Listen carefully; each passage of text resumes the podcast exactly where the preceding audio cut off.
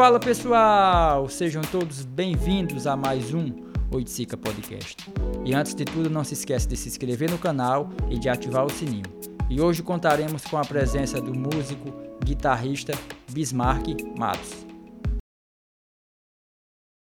Se apresente, né? Diga de onde você é, como é que foi e siga a conversa, sem sem tempo também, viu? A gente uhum. tem tempo para conversar. Então... Diga seu nome e a cidade de onde está falando. É.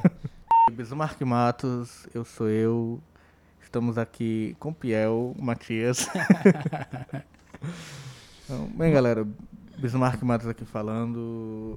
É, atualmente músico, guitarrista da banda The Stones. E estamos aqui batendo esse papo massa com a galera do Itzica Podcast. Pois é, vamos, vamos tentar montar uma, uma ordem cronológica do, da cena alternativa do Iguatu, né? já que você participou também ali nos anos 2000, né? Eu também estive, vai, vai, vai conversar um pouco aí, eu acho que minha história vai bater com a sua também, né?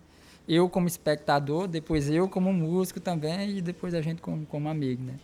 Uhum. Então, mas comece, né? Vá lá pro início ali, de quando você é, começou com a música, né? Enfim, quando começou a aprender a tocar algum instrumento, aí Cara, foi por volta dos meus 10 anos de idade, por aí. É, foi num rolê, assim, eu me lembro de ter despertado isso num rolê que eu fui lá pra casa do meu primo, meu Pedro Ilho, né? Lá na Coab, eu morei lá uma boa parte da minha infância, aquela infância menor mesmo. Aí me mudei, é, na cidade ainda, mas eu me afastei de lá um pouco, mas sempre ia, por, ia pra lá, na casa dele de vez em quando, fim de semana. Aí numa dessas idas, eu cheguei lá, tinha uma galera tocando flauta doce. E eu sem entender porra nenhuma do que aquele, tava acontecendo. Aquele, aquele rolê de infância, que você vai aprender a tocar o Titanic ali. Aquela, eu cheguei lá, tipo, tinha uns, uns 4, 5 meninos tocando flauta. Eu disse, que diabo é isso? Isso na tá... casa de Pedro. Na casa do meu primo, na casa Sim. do Pedro. Tipo, era ele, os meninos da rua, sabe? Uhum. Tocando alguma coisinha. Aí eu, legal. Não sabia nada, não via a galera tocando, não tava tocando nada e tal, só absorvei. Eu disse, ei, legal esse lance de flauta. E com isso eu sabia que tinha um projeto Arte Criança, no Morenão, no estado de Morenão. Tu já pro... sacava que estava rolando Eu lá. sabia que existia esse projeto, porque uhum. o coordenador, é o Cleudon, era o Cleudon na época, ele era meu vizinho, eu era muito amigo do Eric, que é o filho dele. Eu andava lá na casa dele e tal, e sabia que ele tinha esse projeto lá. Aí quando fui no fim de semana, na semana seguinte eu fui lá me informar sobre o projeto, né? Aí disponibilizava aulas de, de música, no caso flauta doce, é, teclado, violão, percussão, enfim, um projeto bem bacana. E aí eu entrei no projeto pra, então vamos aprender flauta doce, porque os amigos lá da Coab estão tudo tocando flauta, tocando flauta e eu quero tocar também. Olha, Moab, Moab chegou aí, dá um alô aí, Moab. Isso é, isso é um lindão, Aí foi nessa, cara, acho que iniciei nisso aí, aí eu não, não me lembro quanto tempo que eu fui de quando fui atrás e quando eu comecei. Mas eu tinha 10 anos de idade. Aí Mas comecei... aí o início foi isso aí. Tu foi começar com esse lance de flauta doce. Foi o que te instigou. Disse, foi. Tem alguma coisa... É legal, de alguma forma. Mesmo sem entender a coisa, mas super legal. Vou ali. Aí eu entrei no projeto, comecei a tocar e tive até certa facilidade da compreensão musical da coisa em si. Porque tinha gente que tocava lá há mais tempo e não conseguiu desenrolar tão bem quanto eu desenrolei a princípio, tá uhum, entendendo? Sim. Era, foi com o professor, o Gil, Gilberlândio. Ele fazia até uma dupla, não sei se tu lembra, com o Djaci. Lembro. E como é? Luísa. Acho que foi o primeiro CD que eu vi, assim, de saber que tinha uma galera fazendo alguma coisa. Uhum. Era Luísa, Djaci e Gil. Aí, tipo, comecei com ele. Foi meu professor desse projeto, de flauta. E por ter algum tempo livre na infância também, óbvio, só tinha um colégio na época, aí tinha liberdade de se ocupar com outras coisas também. Eu comecei também a fazer o curso de teclado lá. Lá no Arte Criança. No Arte Criança também. também. Aí também com o Gil professor. Aí eu comecei nessa flauta, flauta, flauta, flauta, teclado, flauta, teclado. E com o tempo comecei a escutar músicas, tipo, ah, tô tocando música, então eu vou também ter gosto, começar a ouvir música. Sim. Aí comecei ouvindo algumas coisas, geralmente música nacional, mesmo Alceu Valença, Luiz Gonzaga, essas coisas. Aí de pop rock nacional, internacional, fui me interessando. E surgiu o interesse pelo violão, de acordo com por estar tá tendo acesso a, a músicas que eu não tinha tanto costume de ouvir. Eita, eu vou parar para ouvir música na minha infância. teve um momento, acho que com 6, 7 anos de idade, mas isso veio aflorar mesmo a Sim. partir de quando eu entrei no projeto Arte Criança, pra, que eu me, me virei músico, me descobri músico e comecei a consumir com mais vontade. Sim. Aí eu me interessei pelo violão nesse meio tempo também. Aí meus pais conseguiram providenciar um violão pra mim, eu comecei a tentar aprender. Famosas revistinhas de De é, cifra. Como é o nome daquela de cifra? Era só cifras, cifras, né? Vendia na banca, né? Isso, mas essa que eu tinha era um livreto que meu pai tinha dos anos 80, de Roberto Carlos, numa época que ele tentou ter um violão pra aprender e, ele- nunca parou. Mas ele tinha Ah, comprado a sim. revistinha. Aí, por ser cifra e eu ter feito aula de teclado, Uhum. eu entendi o que era aquilo. Eu já sabia Aham. o que era. Tipo, eu não sabia executar no violão. Mas você Mas já sabia qual era a nota que estava lá, o que estava sendo dito. Aí numa dessa eu comecei a estudar violão sozinho e com alguma pouca orientação do Cleudon também, que o Cleudon tocava, ele era meu vizinho, ele- eu levava o violão lá pra ele afinar. E ele né? dava umas Ele instruções dava uma básicas. instruçãozinha básica, melodia numa corda só, de parabéns pra você, essas coisas. Uhum. Ele ensinou. Aí eu comecei esse estudo é, autodidata com revistinha, principalmente a do Roberto Carlos que eu tinha, era um livreto com quase todo o repertório dele. Acho que meu pai ainda tem. Esse livro lá é Cruzeiro ainda, se não me engano, a moeda. E numa época de férias, eu tava é, com 10 anos de idade. de- Não, é, 10, 11 anos, por aí. Eu fiz um pouco de aula, um tempo de férias, né? Acho que era um mês, né? Era aula escolar, é, férias escolar. É, um mês. Eu fiz com o Ivanildo, que também era tutor do Arte Criança, Arte Criança. mas eu fiz particular com ele e Ivanildo é músico da noite, que, que toca. Aí esse mês de aula que eu tive deu um, estra, um estralo, assim, uma, uma clareada legal nas ideias, porque ele conseguiu me passar de uma maneira bem eficiente, certo raciocínio musical, tá entendendo? Pra mim, a partir dali, eu começar a tocar com... sem ser só cifra e... Não, consegui começar a pensar, a raciocinar através de música, tá entendendo? Aí, aí tu, já, tu já sacava que tu tinha uma certa aptidão pra coisa assim, porque tu disse que, tipo, tu era bem à frente da galera que já tava há um tempo, né? Então, É, tu, tinha- tu tinha- conseguia perceber isso, que tu tinha uma aptidão pra... Eu, eu tive uma facilidade pro começo, pra esse começo básico, tá entendendo? Uhum. Que pra muita gente é muito difícil. Pra mim não foi tão difícil. Eu, eu consegui compreender bem. É óbvio que pra você ficar melhor Sim. e exercer certos tem que níveis, tem que estudar muito, é muito difícil. Ser muito bom em qualquer coisa que você vai fazer, muito difícil. Mas pra aquele básico, eu, eu compreendi que eu captei muito fácil, tá entendendo? Naquela época, aptidão, é talento, é, é isso que eu digo. Que eu penso, talento é apenas uma facilidade de assimilação de algo, Sim. tá entendendo? E pra essa coisa básica, pra mim, foi bem, bem Porque, tranquilo, tipo, eu tá lembro entendendo? que quando eu tava, quando eu fui aprender, tipo, eu tive a maior dificuldade. Ainda hoje eu tenho dificuldade, né? Mas, tipo, nesse processo de aprender acorde, se- uma batidazinha, uma pestana, o cara foi Uhum. É, horrível. Tipo, tipo, horrível pra mim aprender aquilo ali. é, e, tipo, isso é difícil, principalmente pestana, por exemplo, no violão, né? Uhum. Só que eu me lembro de como eu estudava na época. Não era porque ninguém mandou fazer assim, era Você só... tinha vontade de fazer Tinha vontade coisa, de então- fazer. Aí ficava lá, lá no, na areazinha lá de casa. Aquela Aham. mesma que tu Sim, foi sim, da última vez. Ficava sentado ali, estudando. tocando. Blang, blang, blang, blang. Até conseguir fazer legal. Quando fazia, mudava a nota, assim Uhum. vai. É, no teclado também, na época eu comecei a estudar primeiro, mas não, eu não tive essa vontade de... Eita, eu vou tocar teclado Quando dessa descobri maneira. o violão, Quando veio o "Ah, aqui mesmo." violão, foi, eu me interessei mais pelo Sim. violão.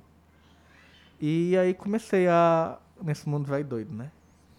Pronto, aí foi, aí foi a questão de como você aprendeu. Aí qual foi o processo de transição que tu eu tô tocando violão, vou pra guitarra e primeira banda, como é que foi essa transição? A aí? transição foi que você criança e tá com, ali com a galera do bairro e tal.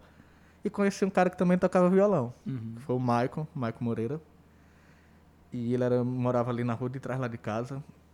E a gente era muito amigo, muito grudado nessa época. E ele tinha um repertório que eu não conhecia. Aí ele foi me mostrando Engenheiros do Havaí, Paralama, Já blá era blá tipo, blá. eram bandas que você também não era Não, não era. Não ali. conhecia. Aí eu comecei a conhecer, gostar, né? Aí eu me lembro uma vez que a gente tentando aprender a introdução do. Como é? Pra ser sincero, no violão. Ele chegou mostrando, não, eu quero aprender aqui não sei o quê, com. Acho que era um tio dele que tocava mulato. cara fica mulato professor, Tá ligado? Mul- professor? Não, Não. Eu não sei dizer se ele é professor, mas mulato, mulato, ele toca legal que só. Não, eu acho. Não, ele não, é não, enfim, mulato. É, se eu conseguir lembrar de alguma coisa mais Uhum. pra referenciar quem é, eu falo, mas enfim. Aí a gente começou, né, nessas trocas de experiência e tal, ele mostrando bandas novas. E lá na rua lá de casa tinha. Eu era amigo de um, um cara lá, ele tinha dois irmãos e a irmã mais velha dele escutava uns rock. Uma vez eu tava lá, tava rolando uma fita do, do Guns, aquele DVD do Guns. Do, do Tóquio, né? Achava, achei massa, aquele, eita, negócio massa, não sei o quê. Uma fita, viu? Uma fita. Não, mas era, no caso era o, V- não, era o VHS. VHS. Ah, o show. O Tava show, do o show. show, do Tava DVD. tocando o show. Certo. Aí eu, tipo, vendo aqueles negócios que eles ficavam muito doidos no Sim. palco, eita, negócio massa. Mas nem dei tanta bola. Aí me lembro de ter ouvido algumas músicas, me lembro bem da parte de Patience, Sim. Que, eles, que era com a guitarra dupla e tal, achava aquilo massa. E óbvio, o maior hit de todos, com aquela zoadinha da guitarra que eu achei insano, que foi Sweet Aquele Child. solo incomparável. Aí, numa vez, tipo, escutando as músicas que tinha e tal, não sei o que, eu... Maico, tu conhece uma música que tem uma guitarra que parece uma sirene? Aí ele disse, sirene, sirene... Ele disse, Cara, ah, eu acho que é isso aqui. Aí ele anotou, né? Sweet Child of Mine, Guns N' Roses. Esse cara, eu Eu, acho que... eu não sei como ele conseguiu entender a referência, mas ele entendeu. Tipo, uma- Tipo, assim, assim, cara, tipo, ah, tocava em circo, que tu lembra que tinha uns circos aqui no Iguatu Ah, que sim. acho que na parte do Globo da Morte Aham, rolava ela. Era aquela música que todo mundo conhecia, Sim, sim, mas se você não tiver aptidão de procurar consumir Você música, você não sabe, não vai saber qual não vai é. saber qual é por nome, por Sim. artista, você sabe, você já ouviu. Aham. Aí ele disse, cara, essa música aqui e tal. E. Mas deixa eu botar outras músicas aqui pra tu anotar. é, dessa banda que eu acho legal. Aí colocou na Never's Door, acho que You Could Be Mine, November Ray e tal. Aí foi numa época que a galera fazia muito CD por encomenda. Você ia numa loja dessa de O cara disco, dizia qual era o que queria fazia a listazinha. os MP3 lá no... Não era MP3, não, era CD de áudio, de som. Que era, acho que era Sim. 20 conto na época Sim, pra tu fazer um. sim, sim. Que cabia as 17, 18 músicas. Aham. Não era MP3. Tá entendendo? Era áudio mesmo, piratão. O cara via de alguma maneira, baixava lá. Tu imagina, na internet de escada, a galera geralmente É. copiava música por música de um CD original, tá entendendo? Sim. Enfim. Aí eu fiz uma.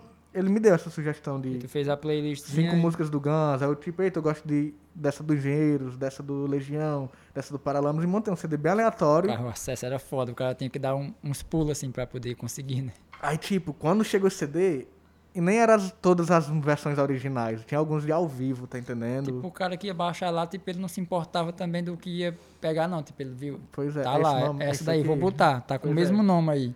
Exatamente. Aí eu baixei esse CD e eu furei esse CD uns três vezes, tá ligado? De tanto que eu ouvia ele. A versão do City do Mine acho que era do ao vivo, que eu acho que não era nem com Slash, tá entendendo? Se eu não me engano, era do Rock in Rio 2001. De alguma maneira teve esse áudio, tá entendendo? Aham. Era por volta de 2003 isso aí, eu tinha uns 11 anos que eu comecei. Aí foi isso aí. Eu comecei a escutar essas coisas aí, muito tempo, só esse CD, tá entendendo? E dia de Aí- sábado, Aí tu já tinha mais ou menos quantos anos? Só tinha gente... 11, 11 Certo. anos Era idade. criança ainda, Era criança. Aí, lá no Maico, ele tinha um computador na casa dele, fim de semana, internet de escada gratuita, né? Uhum. Aí, às vezes a gente se... Eita, caramba, vamos esperar o fim de semana pra entrar no Cifra Club, lendário Cifra Club, de- pra gente tirar, entender, né, o que, que, que aquelas músicas eram, quais eram os acordes e tal, pra gente tentar tocar. Aí, às vezes, era briga com o irmão deles, o irmão mais velho, né? Pra usar o É, computador. tipo, adolescente. Aí ele com 12 anos, ele é um ano mais velho que eu, acho os irmãos 3, 4, aí dava briga de vez em quando, de porrada e eu lá no meio. E tu só, Eita. igual o meme, só olhando assim. internet é minha vez agora! Ei, Nossa. mãe, mãe, diz pra ele que agora é minha vez, a confusão Pois. dentro de casa. E o cara na casa dos outros, né? O cara fica só aquela desconfiada assim. Pois é. Mas para, mano. Aí a gente, aí nem tinha impressora pra imprimir, a gente pegava as coisas, botava e saia anotando as cifras e tentava Aham. tocar em casa. Aí, aí muitas vezes a gente passava, passava o dia lá em casa, a gente tocando teclado, violão, Só um instante. show. Recebe aí, mano. Eu acho que é uns- umas coisas de Carlão que ele mandou aí, por favor. Eita, só um eu, instante. eu não tô nem acreditando. Valeu. Show.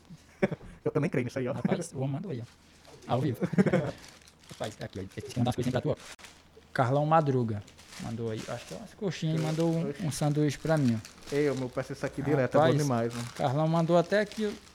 Fez um desenhozinho aqui, ó. Oito Né? Sica Podcast. Carlão Madruga, Massa. viu? Carlão, Pra quem- pra len- lendário Carlão. Pra quem conhece Carlão, é, no ramo do, do sanduíche sabe a, a qualidade que é, né? Sanduíche, Uhum. coxinha. E quem conhece Carlão também de- dentro do, do lance da música, do, no, período do, onde era o antigo Oiticica, né? Na Aham. verdade foi lá também, né? Saca, saca qual é, né? Carlão, Aham. massa. Agradeço Obrigado demais. aí, Quem viu, quiser Carlão? pedir sanduíche também, quiser pedir as coxinhas, é só entrar lá, Carlão Madruga tem no Instagram, lá tem o, o número dele. Só chegar e, e pedir. Uhum. Valeu. Show. Aí, pois é, cara. Aí, ah, pra conseguir informação pra aprender a tocar e tal, essas coisas, aí, 11 anos por aí. Aí, óbvio que com o interesse nessas bandas, na son- sonoridade delas, guitarra, eu quero uma guitarra, o que é guitarra. E tipo, tu tava tocando violão e a galera lá era um negócio bem É, diferente, bem assim, tipo diferente. assim, tu não conhecia, tipo, não tinha nem acesso de ter visto assim de perto, ou já Eu ou- tinha, tinha visto uma guitarra no, no Arte Criança, quando a gente foi se apresentar uma vez. Aí no ônibus a gente foi tocar flauta, né? A apresentação de flauta e outras coisas do grupo também, né? Aí no ônibus tinha lá uma mini guitarra, não era nem uma guitarra total. Tipo, eita, negócio legal. Mas nem tocava violão na época ainda. Sim, tava no do teclado e da flauta lá Era. ainda, né? Aí eu tipo, ei, esse som é de guitarra. Guitarra, guitarra deve ser massa, não sei o que, não sei o que. Aí o Michael uma vez comprou uma. Bem, nem lembro de que marca era, usada, comprou com alguém. E comprou uma caixazinha também, da Giannini, fazendo zoada pra caralho. E começou nisso aí, tá ligado? Aí muitas vezes eu levava lá pra casa, a gente ficava tocando com teclado, backing track, aqueles, aquelas batidas prontas de Sim. teclado, aprendi a mexer naquilo, tocando, Colocava pra rodar lá e ia tocando tocando. Guns, tocando LS Jack, tá ligado? Engenheiros da Havaí, essas coisas. E meio que foi nossa escola, foi tocando dentro de casa Aham. com o que tinha, do jeito que dava, até que eu pude comprar uma guitarra também. É uma guitarra usada, era de um cara daqui.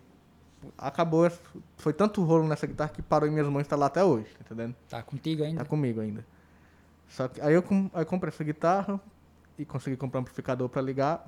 Aí na época eu tinha juntado, uma- eu sempre juntava um dinheirinho com moeda quando eu comecei no mundo da música que toma todo o seu dinheiro. É, era era é criança, incrível, né? é Incrível. E criança não tem o que gastar não ser com videogame. quando você ia Ir pra locadora. e tá uma hora lá. Aí às vezes quando em épocas da vida que não tinha locadora próxima, é a mais próxima que por um tempo na minha vida era ali no Cocobó, eu moro ali no Morenão ali, e no Cocobó meu pai não deixava eu ir, blá blá blá. Era um tempo que eu juntava um dinheiro pra mim pra comprar algumas coisas, e uma dessas coisas foi eu juntar uma grana pra comprar um amplificador. Acho que é no, por volta dos meus 12 anos de idade. Qual era o amplificador que tu comprou na época? O lendário Watson. É, Tem coisa melhor não, tá, tá ligado? da caixa, né? A- Aquela caixa da zona caixa grande. da Watts. Sim. Ixi, usei muito aqui. Foi- É, Na escola marista era aquela de, a, 500, a de 500. Pois é, a Tá minha era daquele tamanho. A de 500, Pois é. Aí eu consegui comprar uma daquela, né? Óbvio, meus pais. sim. Porque meu, e meu pai meio que sempre gostou que eu gostasse de música, É, na- nunca, na nunca eu- pressionou, muito pelo contrário, sempre. Né, Eu sempre admirei isso, porque, tipo, não, mais na frente eu falo em relação Uhum. a teu pai, né? Mas Continue. Aí, beleza. Aí com isso, de ter um certo equipamento e um equipamento que dava pra ligar muita coisa, é, fui conectando com outras galeras do- da escola, por exemplo. Ah, eu tava com a guitarra e tava com o amplificador. Tipo, eita, fazendo zoado, mas fazendo zoado em casa. E já começando a tocar uma coisinha renda aqui e acolá. Aí teve uma galera que eu conheci, tipo, eram uns 4, 5 anos no colégio. Ei, tu toca violão, né? Não sei o que, não sei o que. Era Jackson, Ilinha, não sei o que. Ei, ele toca violão, neguinho, pequenininho, magrinho, parece o Wayne. Aí tipo, ó, o filho do Wayne, tá ligado? Aí comecei a andar com essa galera, tipo, de não andar com eles sempre, até porque eles eram adolescentes já nos 15, 16 anos, eu tava com mais 11, novo. 12. Mas eles me convidaram pra ir lá uma vez na casa do Wayne, pra ver o negócio da banda lá, levar equipamento pra gente tocar. Aí eu fui, tava lá uma bateria montada e uma caixinha de guitarra com guitarra, ligamos minhas coisas. E teve uma zoada lá, que eu nem lembro direito, tá entendendo? Mas rolou isso. E, querendo ou não, conhecendo pessoas através disso, tive contato com. Foi, foi. Primeiramente foi com essa galera que seria o Jefferson, o Denis, o Anderson Pinguim, né? Por alguma maneira, eu não De- lembro de dire- diretamente como foi. Se ali. bateu, a gente se bateu. E o Jefferson me convidou pra, pra tentar fazer um, uma- um projeto lá com eles, que era a galera se reunir lá na casa, da, na casa dele, lá, no, lá na varanda, né? Na área da frente. E chamou, perguntou se eu queria ir, né? E tal, não sei o que. Eu disse, dá, dá certo. Aí era aquele tempo de vacas magras pra todo mundo, que era a, ir atrás de uma bateria com uma bicicleta, tá ligado? Cada um trazia um, um tom, um trazia um tom, E- um e a- trazia o pedal, porque Aham. tinha como trazer tudo de uma E o vez. Jefferson, ele sempre foi um cara que trabalhou desde cedo e ocupado. Aí, fim de semana, ele Sim. tentava. O Jefferson bem mais velho também que a gente, Uhum. acho que uns seis anos mais velho que eu, sete. Eu acho, não sei, mas enfim.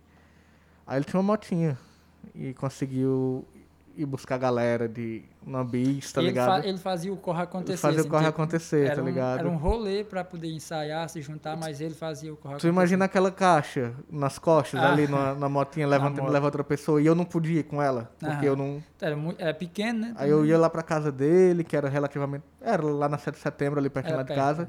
um.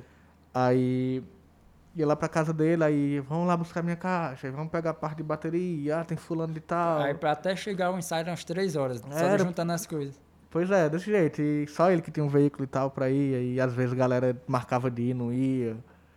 Aí cheguei lá, beleza, tem uns caras tocando, não conhecia porra nenhuma, nem ninguém, blá blá blá. E o moleque velho, tipo, já está todo cuidadoso, a mãe dele, a Vanessa, ah, um meninozinho, tinha cuidado desse, desse- dessa criancinha, tá ligado? Tá ligado? E. Que é, com uns 12 anos de idade, por aí. é, aí. Como é? Comecei a tocar lá com eles e tipo, ei, ó, essa música aqui. é, Era meio que tinha uma caixinha de guitarra lá, fuleira de alguém, quando tinha outro cara pra ir. Aí ligava tudo nessa minha caixa de som, a bateria lá toda. Isso não ligava nem numa mesa, era tudo nos canal lá da tudo, caixa tudo nos canal da caixa, isso. Eu passei por isso Canal de também. guitarra, canal de baixo, canal Tudo de lá, tudo lá. tudo lá. Uhum. Aquela zoada, a caixa era nova, mas não era. Não, não, não tinha como ficar E bom. E O cabo achava bom, Aí o cabo achava bom. Era, Não, ele tava perfeito. Tava perfeito. Tava perfeito. E guitarra ruim, instrumento ruim, tá ligado? Microfone ruim, acho que eu não sei nem se o Jefferson tinha microfone, ele pegava É com o- alguém. é Um cabo com pino de plástico. Exatamente. Pino de plástico. Aí tipo, galera, vamos tocar essa música aqui? Aí quais são os acordes? Ó, segue isso aqui. Aí eu tentava acompanhar a galera. Vai, vai no prum, vai no tentava prum. acompanhar a galera, eu digo já o que era. aí tocava as músicas, aí vamos aquela ali, aí assim, assim, aí tipo, com o tempo a gente foi fazendo isso. Aí ele, ele mandou, acho que uma vez, um CD com as músicas, né? E falava o nome, mas não era coisa que eu escutava tanto. Eu escutava mais lá no ensaio, que era quando eu tocava. Aí teve uma vez, acho que foi em 2005 já, eu tava com meus 13 anos, que também não era uma coisa constante de toda semana a gente fazer isso, era quando dava, quando tava todo mundo aqui, que às vezes tinha galera que tava ocupada, enfim, era, era um corre aleatório, tá entendendo? Que às vezes rolava duas vezes na semana, tipo duas vezes, duas semanas seguidas, e passava quatro meses sem rolar, tá entendendo? Então, Não, tinha uma, não era uma constância. não era uma né? constância. É quando dava mesmo também, quando conseguia juntar todo mundo. Pois é, e quando todo mundo também tava afim, né? Tava Que às afim. vezes dava pra O cara- juntar e, ele- quando não o cara marca um ensaio que tipo, baterista não, Não vai, vai. que não tem como ter o Ferrou, ensaio, entendeu? ferrou, aí ferra. Já era. E o cabo com raiva do cara Total. vai se fuder, mas nem avisa. Exato. E, tipo, eu era mais criança, tipo, adolescente naquela época, pode, acho legal isso aí, mas se aparecer um esqueminha no dia, tá E o ligado? cara não vai. O cara não vai, não, todo, não vai. todo molecão Abandona. vai seco, tá ligado? Ab- Abandona mesmo, acha que quer saber tocar nada. Total. Aquela gata ali, vou curtir com ela. Pois é. Aí, numa dessa, eu acho, acho, acho engraçado que foi em 2005, o Jefferson uma vez, num desses num desses ensaios que terminou, ei, acho que daqui a duas semanas vai rolar tal, tal, tal coisa, vamos assistir choque em casa, vai vir todo mundo, minha, minha mãe vai fazer essa farofa de tripa dela que é- era sucesso lá, que ela, que ela cozinhava pra gente lá, os negócios pra Massa, comer. Massa, massa. E aí vai rolar esse show aí, cara. A gente tá empolgadão, vem aqui pra gente assistir. Ele, beleza, vai ser na Band, não sei o quê. Aí quando foi no dia, eu. Ei, bicho, eu tô com preguiça de ir. tipo, eu marquei aquela desculpa de Ah, que muita gente lá que o cabo não, não tem contato, só tinha contato por aquele rolê mesmo, tá entendendo? Deu meio que uma. E eu criança, tipo, uns 4 anos mais novo que a galera, tá entendendo? Ia ficar meio que descolado ali.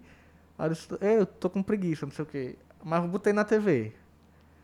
Aí eles tocando lá, tá, tá, tá, aí um música lá. Eita, eles tocam aquela música que a gente toca. Isso eu tô falando do show do Pearl Jam, em São. Paulo. Primeiro show da banda no Brasil. e eu dizendo que eles tocavam as a músicas música que vocês que, tocavam. vocês- que a gente tocava. Aí Black, tá ligado? Aham, sim. Ah, Clássico, Pra- clássico. pra- A live, quando vê a live, ah, vai go. Eu, eita, é a banda que toca a música que a gente toca. Aí Aí, deu, tipo, comecei a. deu uma animada. Aí, tipo, tinha. Geralmente tinha um. Eu tocava lá acompanhando. Uhum. Aí num dessas, desses rolês de chamar gente, a galera marcar e desmarcar por outros interesses, enfim, coisa de adolescente, né? É, vez ou outra, um dos guitarristas faltou lá e eu comecei a tocar sozinho. Aí con consegui começar a desenrolar, tá entendendo? Aí os caras, ei, você tá aprendendo legal, né? Não sei o que, não sei o que, não sei o que. E começar a não depender de certa galera da parte de guitarra Aham. pra rolar esses ensaios. Ah, às vezes vai ter, vai ter só uma guitarra, Bismarck Vai, desenrola. consegue estar conseguindo desenrolar, tá entendendo? E foi assim, aí a primeira banda que nunca teve nome essa banda, que era só a galera juntar e tentar tocar por Jam porcamente, Aham. como a gente sempre tocou. Foi só uma banda de ensaio ali, só, foi só o começo Foi mesmo da começo, coisa. mas né? é, é legal porque, tipo, tu, quando tu tem a... um- eu comecei muito cedo a ter essa experiência com banda, porque é diferente você tocar com banda do que tocar Sim, sozinho. São pessoas de níveis diferentes, com entendimento diferente da coisa, tentando fazer um negócio na unidade, né? Aham, sim. E aí, isso é uma experiência pra você. Aprender a tocar Demais, demais, com base na demais. limitação do outro, por Né, exemplo. a limitação e vice-versa. A experiência do outro, a idade do outro, né? Porque, tipo, tinha, tinha, na época tinha dois caras muito bons, que era o Dennis, o Dennis Elber, ba- baterista. Não preciso, ele sempre foi muito bom desde cedo. E o Anderson, que é o Anderson John, né? Na época ele chamava de Pinguim, que ele eram os dois caras. mu- E tinha o Ítalo também, que o Ítalo tocava muito. já tocava já muito. tocava legal, já conseguia desenrolar. E, tipo, era muito fora da curva do que... a- eles eram muito melhores do que a, a galera em si mesmo, sabe? E, tipo, eu comecei a tocar com essa galera e tentando que acompanhar eles, tá entendendo? Aí exigia certa... Você tem que se dedicar um, um pouco mais para tentar chegar ao nível do que eles já estavam é. ali, né? E é legal essa troca que você vai tendo essa experiência desde cedo. Ah, eles eram extremamente maravilhosos? Não. Mas pra realidade ali, eles eram Pra sua realidade, ali, é- sua vivência, eles já eram, tipo, Muito à frente. foda, né? Os caras Exatamente. os caras tocam muito, né? Aí isso faz, lhe puxa Sim, pra. ele instiga Isso, bastante. isso é, se você for aquele cara que tá tocando aquilo porque você quer. Que às vezes é só muito fogo de palha, que quando você vê uma, uma certa dificuldadezinha, ah, já deixa, tá entendendo? Uhum. Não, cara, tive algum, esse gosto pela coisa, talvez pela experiência de tocar junto. Tipo, eita, ó, fazer um som em vez de escutar, isso é legal. Tá É, tipo, entendendo? a minha, já a minha experiência com banda foi, tipo, eu vi a primeira vez, Uhum. né? Tipo, o menino tocando, que era a Dec- não era a Decretos, era a BMI, mas tipo, o Fagner tocava lá já, entendeu? E foi, eu vi aquilo dali e aquilo dali já me impressionou, tipo, eu, eu, eu tava aprendendo a tocar violão, né? E a, o, o- mas não era, era individual, né? Não era banda, né? E a primeira vez que eu vi alguém tocando ao vivo, assim, uma banda tocando ao vivo, aí Uhum. pronto, ali já, de- macho, é isso aí que eu vou fazer, mano. Isso era na época da Romance Negro antes? Não, Ah, Não, da Roma, Fagner da, da Decresce, Aham. tá ligado? Romance Negro é Beano. É Bean, com Bean. Bean. Mas era depois, né, da Romance, É, eu acho que isso era. aí eu acho que é, sei lá, 2005, 2004. É, é- é por aí, entendeu? E o Fagner trabalhava, trabalhava aqui na Escola Marista e, eles tinham, Uhum. tinham uma banda da escola mesmo, que chamava BMI na época. Uhum. né? Então, rolava o show vocacional aqui, tipo, era um show de talento, rolava tudo, dança, capoeira, essas coisas, banda. E eles tinham essa banda que era da escola, né? Era o, era o Fagner, André, Uhum. o Valderli, Ah, o, o esqueleto da Era Decreto, esqueleto né? a decresce, né? Mas não era decresce, mas já, já tinha uma base ali. Hum, Acho que Careca já tocava bateria com eles. E quem tocava baixo era Bertão, que mora aqui, né? E quando a primeira vez que eu vi aqui dali, né, eu tava aprendendo a tocar violão na igreja, né? Quando eu vi, eu disse, eu acho que eu acho que a gente consegue, mas tipo, eu tocava violão, já tocava guitarra, né? Ou seja, era uma experiência totalmente diferente. E foi aqui dali que me chamou a atenção, né? pra, pra, pra a formação de, de conjunto mesmo. Aí tu falou na igreja, nesse tempo, com o Maicon, é, esse meu professor de flauta, ele, ele era responsável pela missa das crianças no Prado. Ele era o, o maestro da missa das crianças. Ele me convidou para fazer teclado lá. E eu chamei o Maicon para ir comigo, né? Que eu não queria ir sozinho, não conhecia ninguém. Eu passei acho que uns três anos da minha vida tocando na missa das crianças do Prado. Aí uma experiência legal, conheci galera totalmente diferente. Tipo, De Ângeles, eu conheci lá, desde pequeno, dançando no, dançando no coral da... Pois é, o meu foi, quem me ensinou foi André, né? Que tocava na, na BMI e na, cantava na Decretos também. Quem me ensinou a tocar violão foi ele na igreja, porque ele, ele é o responsável pelo coral, né? Da igreja. Quando eu entrei ali, foi para cantar no coral e depois ele passou a me ensinar violão, ensinou a, a, a mim e a Yugli, que também na época era o, foi o guitarrista da, da banda que eu participava, né? A gente aprendeu junto, tocar violão. Então a gente também ia para eu ia para casa dele, né? Para poder aprender também. Aham. Aí essa época da igreja foi nos meus 12, 13 anos, por aí, 11, 12, 13, que era a coisa mais constante que eu tinha com acesso à música pra tocar, porque o da banda lá era quando dava, Uhum. quando a galera... E tipo, a igreja toda semana tinha. toda semana tinha, rolava. sábado ensaio, domingo, Domingo tocava. domingo tocava pela manhã. Aí começou basicamente isso aí. Pronto, aí vamos, vamos lá. Aí foi a primeira experiência como banda, né? Foi meio que uma base para poder começar a entender né? o, o que seria é, uma banda, o que seria também a banda que você toca, né? A música da banda que você toca, tentar entender como é que funcionava as coisas exatamente, né? Como é que juntava todo mundo para tocar, né? Aí uhum. depois disso, qual foi o próximo passo? Cara, como não era uma coisa fixa, tem aquele limbo, né? Você toca uma vez a cada uhum. três meses e tal, blá blá blá. E vai chegando aquela adolescência mais de ensino médio, né? E eu tocando em casa, basicamente. Eu acho que passei muito tempo sem tocar guitarra com problema na guitarra. Até que pude realmente ter uma guitarra boa, já com meus 15 anos de idade. Meu pai fez um esforço e comprou uma guitarra boa para mim. Já era Epiphone lá. É, aquela Expo lá, aquela hum. lendária. E, e aí, tipo, ah, vou tentar aprender melhor e tal, blá blá blá, economizar um dinheirinho pra, pra ajudar a comprar equipamento, pra melhorar, tipo, Ei, pedaleira. Só coisas. falando, nesse período aí, Epiphone era um rolê, viu? Tu é doido? Era, é, é ter, bizarro, é tipo, ter, não ter é? acesso a esse tipo de instrumento era é. difícil demais. Eu lembro a primeira vez que eu vi tu tocando com aquela guitarra e eu ficava tipo assim. Até o modelo da guitarra, tipo a Les Paul, uhum. né? Não era, era um, difícil. Não era um modelo um, comum da gente. Esse meu amigo Michael, ele conseguiu uma, acho que eu tinha uns 14 anos de idade. Ele conseguiu uma Les Paul da, uma Les Paul da Michael, né? Uhum. Aí eu, tipo, caramba, Les Paul, que negócio é. absurdo, tá entendendo? E, tipo assim, o cara não entendia muito também em relação a, a, a marcas e qualidades. Uhum, total. Né? Tipo, mas eu, eu lembro que quando eu vi e vi o modelo e vi a uhum, marca, tipo uhum. assim, eu sabia que aquilo era um rolê, assim, para o cara conseguir ter acesso a um instrumento daquele pois é. nível ali. Né? Porque por mais que, por exemplo, tivesse galera aqui com condição financeira melhor, é, era difícil ter acesso ao instrumento. Sim. Tá entendendo? Onde é que eu consigo um instrumento desse? Na época, uhum. já eu, eu pesquisei ela na época por sites, mas, tipo, comprar em site em 2006, 2007. Era tá quase, tipo, assim, não, não existia. Era, era, bizarro, era bizarro. E principalmente coisas de valores, tá entendendo? Não é comprando um CD. É, nesse período aí, eu acho que só tinha Tavares, talvez. É, mas ele não tinha não né, instrumento desse tipo, naipe aí. Não era, tipo, ele tinha as marcas básicas, tipo Steinberg, né? Era coisa básica. E aí meu pai foi morar em São Paulo, ele conseguiu um emprego em São Paulo, ele foi morar lá, passou acho que uns dois anos trabalhando lá e, e trouxe esse, um violão e essa guitarra pra mim, né? Aí, com o tempo, é, essa galera do Jefferson, tipo, que eu sempre tive contato com o Jefferson por causa dessa, dessa primeira banda e tal, a gente começou a tentar montar ele, vamos tentar montar isso, montar aquilo. Aí tentava fazer esses rolês na casa dele sempre, né? O que chegou a vir a, a, vir a ser é, Alarme Falso, que Alarme Falso começou com o que seria uma banda que era com o Hilton Careca, Salim, o Michael na guitarra, Aí acabou que eu acabei entrando no rolê com eles. Deixa o Wilton, o Wilton foi meu professor de educação física. Pois é. No CAIC, aqui na, na, na, na adolescência, porque tipo, era ensino fundamental, talvez eu fazia quinta série, foi meu professor. Uhum. Aí teve esse lance, né? Tipo, teve essa banda aí que eu não lembro se ele tentou chamar de CE060 ou era outra coisa. Eu, me lembro de, algum, de algumas coisas. Aí virou Mísio, que era a inicial da galera. E eu acabei entrando nesse rolê aí.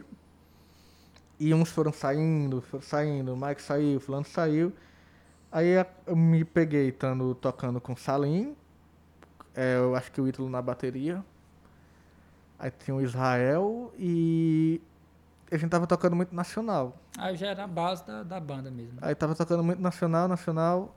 E aí eu disse, Ei, tô com vontade de tocar aquelas coisas que eu tocava antes. Eu falei com o Jefferson, ele entrou. Aí depois Israel saiu depois de um tempo. Mas antes dele sair a gente montou com um alarme falso e tal. E tocava de Legião Urbana, Engenheiro da Havaí, Jimi Hendrix, Pearl Jam, enfim, as coisas que a gente gostava, né?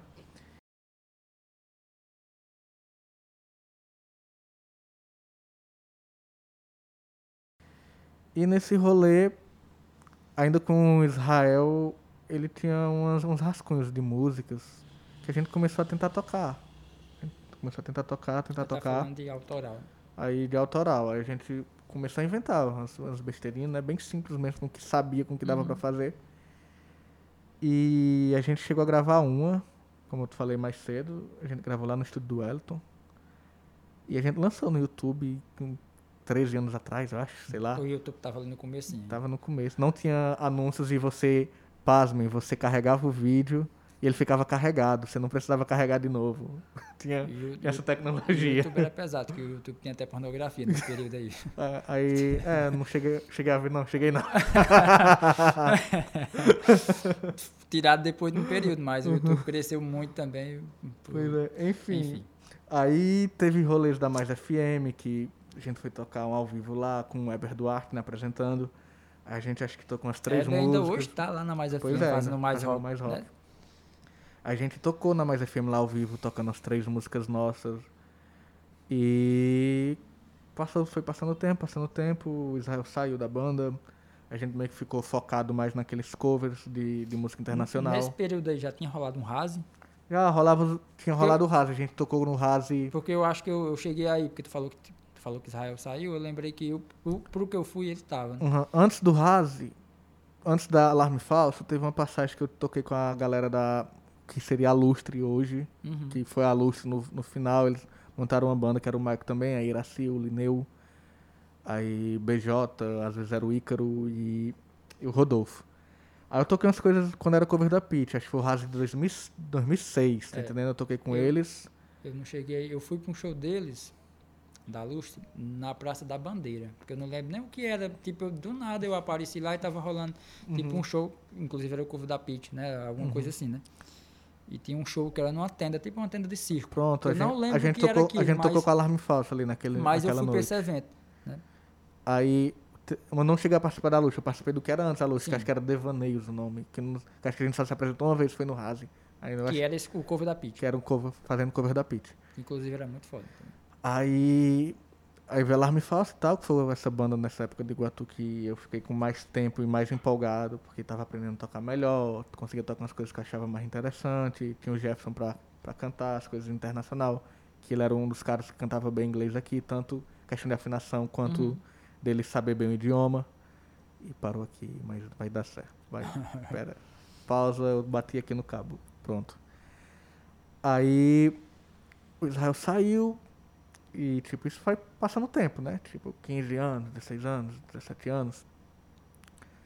E foi Alarme Falso, foi essa, essa banda principal mesmo da, da minha adolescência mais madura até o começo da idade adulta jovem. Porque ali, ali tu já tava num processo já assim um pouco avançado de tocar também, né? É, na já minha... tocava, já tocava de uma forma um pouco mais consciente, né? Já- Total, já- total. Porque já era alguns anos de, de prática e tal, e foi sempre Já um negócio tinha- que eu gostava, tá entendendo? Aí quando pude ter acesso a um instrumento bom, que eu sabia que não ia dar pau, porque teve tempo na minha primeira guitarra, eu passei três, quatro meses sem tocar, porque não dava pra botar corda, quando botava a guitarra tava trastejando e a tal. corda, o encordamento 10 conto. Pois é, saudades. 10 conto. Assim, perdi o brilho no mesmo dia. Pois é. Perdi o brilho no mesmo dia, mas era 10 10 conto. conto. Aí, com, com o tempo, foi, foi isso, essa evolução para alarme falso. E com alarme falso também a gente flertou com o autoral. Eu, tipo, escrevi uma música na época, tentei me arriscar fazer inglês, era uma coisa bem besta. E a gente tocou ela num Natal de Luz, que teve, tinha os Natal de Luz, chamava os Uhum. artistas da cidade para tocar. Sim. A gente fez uma apresentação lá do lado da casa da Barbie, ali, Medeiros, né? Era, era de frente ali. E a gente tocou essa música. Tem, tá no meu YouTube, eu não sei se eu deixei privado ou se tá lá, enfim, eu depois vou dar uma olhada direito nisso. Aí Alarme Falso tem essa música ainda que a gente chegava a tocar, assim, era, tinha uns elementos que a gente gostava. Já com a formação já bem diferente da original e tal. Mas foi o que rolou até o começo da minha adolescência, e começo da período, idade adulta. nesse período aí, tipo, eu era de outro rolê, tipo, eu não era do Uhum. rolê da música, né? Uhum. Nesse, nesse, nesse primeiro ano aí. Tipo, eu não, não conhecia mais. Rolava, rolava, tipo. Aqui em Guatu rolava pouca coisa de evento, né? Tipo, eu, tipo, eu o que eu sei ia que. falar. Aí vocês tocaram no primeiro, não foi? No RAS? Foi no primeiro? Eu acho que se não for o primeiro, foi Ou- o segundo. Ou o segundo, ou seja, era, era um evento anual. Anual. Que só era uma certeza que ele ia rolar no Pra quem não final. sabe, Rase, Halloween Solidário de Iguatu, que era a festa é. do dia do 31. Valder, Valderli que ficava à frente. viu? Pois é, se garantiu demais. Ali Sim, era, se ela- garantiu. a cidade inteira, que galera que gostava do rock Era. esperava esse evento. Tipo, era o evento do ano. Rolava algumas coisas no ano, tipo, alguma coisa de prefeitura. Pouca muito coisa, raro, assim, muito mas raro. muito Trio raro, elétrico que era. inventava não- um negócio que, muito ruim. que era mas... uma merda, não era assim. Mas aí o Rase era tipo, eu lembro que era o evento do rock do ano. Né? é. A galera se reunia porque ali, tipo, era uma estrutura melhor, era um- uma coisa mais organizada. Não, não estamos dizendo boa. É, era melhor. Era melhor do que a gente. do que Mas assim, tinha, tinha uma luzinha, tinha um Uhum. som um pouco melhor, apesar da acústica do Chris ser horrível. Toda a e, vida era um e, problema pra um- de e acústica. geralmente pra um bando de gente fazendo, tocando rock e, Pois é. e não tão bem assim, tá entendendo? Pois é, mas era, o rolê que tinha do rock naquele período, né, era o Uhum, Rase. era o Então, era o evento esperado do ano, assim. Lendário- Juntava, e juntava todo mundo. Mas, tipo assim, eu não conhecia, nesse, nesse, nesse período, não conhecia ninguém mais. Uhum. Ninguém, ninguém dali eu conhecia, ninguém.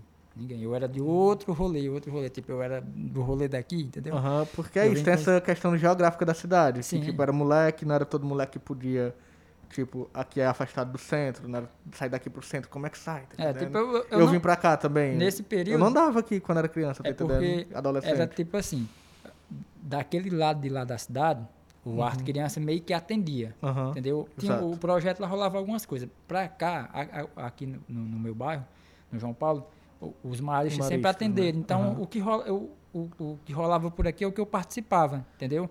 E- então, o rolê lá da cidade mesmo, do centro da cidade, eu não conhecia. Não Uhum. conhecia nada, eu me limitava a isso aqui. Então, uma, sei lá, um perdido, não sei o que foi que aconteceu, que eu fui pra esse show.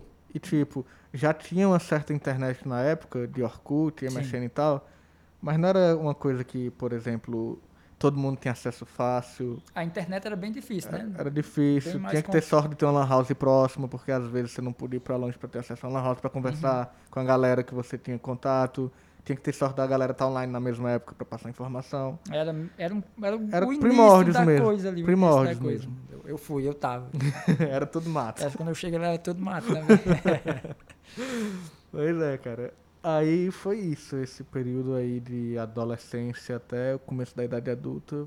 O principal assim mesmo que começou a andar foi com alarme falso. Aí era aquela banda de garagem que quando o Jefferson tinha tempo. Macho, o que, o que é que tinha naquele Falava. tempo de banda? Eu, não, não lembro. O que é que tava Cara. rolando naquele período? Tipo, eu, vocês eu conhecia, mas A tipo, Decretos, que era. A acho Decre- que era é. uns dois anos antes da gente. ah, formou, macho, então foi através da Decretos que eu, que eu, Provavelmente. que eu conheci o, o rolê lá. Porque, por exemplo, quando tinha a, a banda Mísio, que era. Quando eu entrei, acho que já rolava decretos há um ano e pouco ou dois, tá entendendo? Aí, aí a gente fez alarme falso, aí teve esses rolês, né? De, de rase, madruga, madruga, madruga. Madruga tava com a, ele- vendendo lanche lá. vendendo na- lanche lá onde era o antigo Oiticica. E ele fazia uns eventos ali de, com bandas da cidade. Ele conseguia até trazer banda de fora na peixada pra tocar lá, fazer zoada na calçada ali. Cara, quem viveu sabe como foi. O logozão da Ultra Gás assim atrás. Total, aquela foto lá. o logo da Ultra, o fundo do palco era o logo da Ultra Gás. Outra gás. E, tipo, era, era legal demais. Aí, com alarme falso, a gente chegou a tocar na exposição, que tem até o show gravado da, da mesa, tá ligado? A Mas gente eu tocando vou as ver se eu coisas. não vi. Não, não- Cara, não eu não sei se Nayan tem esses arquivos, ou Pedro William.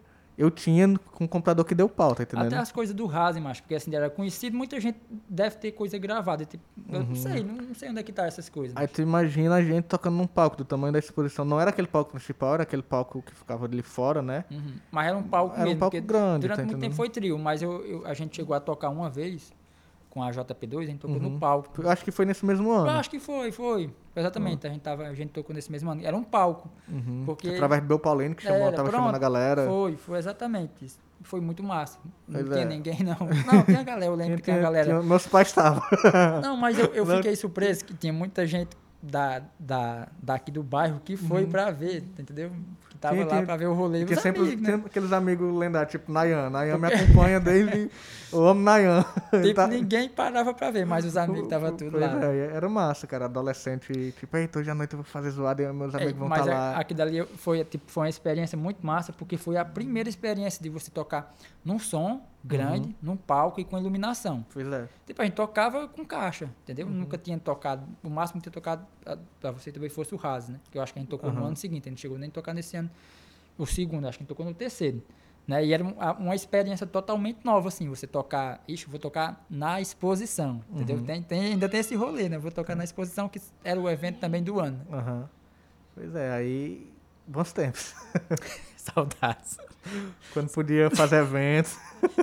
Quando tinha qualquer coisa, macho, qualquer coisa. é, a felicidade era, era, Era grande. bom, mas vai, vai rolar. Ah, Não sei como é que vai rolar, mas vai rolar, né? Enfim. É, aí cara. pronto, aí rolou esse período aí. Foi de, de adolescência e início de idade adulta, né? Aí depois do depois da, da Aí o Da- da Alarme Falso, que ela meio que morreu porque o Jefferson foi embora, foi, o Jefferson foi morar no Cariri, ele começou a trabalhar numa empresa de tecnologia, aí foi morar no Cariri na época, acho que em 2010 ele foi morar lá. Eu já tava com meus quase, quase 18, era, 18 anos. mas Aí passei esse tempo sem tocar com ninguém. Aí aquela ensino médio, tinha terminado o ensino médio tal, blá blá blá. O que é que eu vou fazer? O que é que eu vou fazer? O que é que eu vou fazer? Eita, não sei, não sei, não gosto de nada, só gosto de tocar. O que é que tem mais parecido? Negócio vestibular, né? Caralho, tem que fazer isso, é? Eita porra. tem, esse negócio aí, né? Negócio Aí ele disse, eita, tem um negócio de música lá no Cariri, lá no Juazeiro. Quer dar uma pausa? Não, não, só Aí tem esse negócio de no Juazeiro. Deixa eu dar uma olhada, que diabo é isso? Aí tem lá o curso de música da UFC. Aí, esse Cariri, não sei o que, não tem dinheiro, essas coisas. Fazer um negócio assim que eu nem sei se eu quero gastar dinheiro nisso, não sei. Até que o Jefferson disse, ei, cara, se tu for vir fazer faculdade, tu pode vir ficar aqui comigo. Tipo, ele tava morando lá com o irmão dele, o Ricardo, né? Aí eu passei no vestibular e Cariri. Tipo, ei, dá pra música. ficar lá, na tua casa, tipo, achando conta e tal, blá blá blá, com alguém conhecido, tipo, era um moleque que tava fazendo 18 anos na época, é 18, 19 anos, mas sem experiência de rolê e tal, blá blá blá, sempre criado no Iguatu, tá entendendo? Nunca tinha morado fora. E aí teve esse lance, né? Tipo, passei, dá certo? Dá, então fui pro Cariri, 2011 começou, né? E lá, com o Jefferson lá e tal, a gente, ele já conheceu uma galera lá e tal, blá blá blá. E a gente, e aí, vamos tocar Super Jam? Super Jam foi, a, foi o que me ensinou a tocar, tá ligado? Tem a- o Guns como uma banda de influência, assim. Aquela banda da vida, mas O Pearl Jam, quem me ensinou a tocar guitarra, a tocar em banda foi o Pearl Jam, tá entendendo? Aí a gente começou a tocar lá. E com a galera lá, que era uma galera da Cimeres que veio, que o Madruga trouxe, tá entendendo? O Jefferson tava cantando com eles e tal, e através deles conheci outra galera que tocava as coisas. Ah, vamos montar esse lance do Pearl Jam, blá blá blá. Grunge em si. E não tinha nome também o projeto, a gente ficou tocando aquele negócio de ensaio, ei, dá, dá certo, tem todo mundo ensaiar no estúdio aqui, dia tal, blá blá blá, dá certo, vamos lá pra tocar. Se divertir, né? Uhum. E na faculdade eu fui conhecendo gente. Conhecendo gente, a galera da turma. O Denis, que tinha tocado aqui antes. Com, ele, com ele também, Denis baterista. Baterista, né? Tava morando no Cariri também. E era com ele, inclusive, o lance do Dia, né? Uhum. Aí, com o tempo, conhecendo gente, fazendo contatos, blá blá blá, da faculdade. E você tocando, tentando melhorar no seu instrumento, já há algum tempo tocando músicas alheias e tal. Teve uma hora que disse, pensei, e aí? Eu acho que já tá massa de fazer um negócio. Será se dá? Será se consigo alguém pra a gente começar a fazer. Se quiser tirar, pode tirar. Hum, é é bom. porque tá com esse conector aí, tá com. Show. Voltou. é uma, uma boa de, quem sabe, começar a procurar uma galera pra a gente tentar inventar alguma coisa, né? Porque já há muito tempo tocando e tal, e nunca fiz nada pra valer mesmo. né? Aí lá na faculdade, na minha turma, tinha uma galera que a gente, eu comecei a, principalmente um cara lá, o Elvio, eu comecei a trocar umas É ideias o com que, ele era, que cantava. que né? cantava. É, trocar umas ideias com ele e tal, e mostrar alguns uns rascunhos que eu tinha de instrumental, ah, um toquezinho na guitarra aqui, uma ideia daqui, blá blá blá, e ele falava bem inglês e can- cantava legal, e meio que foi surgindo a ideia da gente montar um projeto e tal, 2012, por aí, a gente começou a compor lá em casa, eita, tô com a ideia de um refrão aqui, Aí foi o que chegou a virar a banda Lower.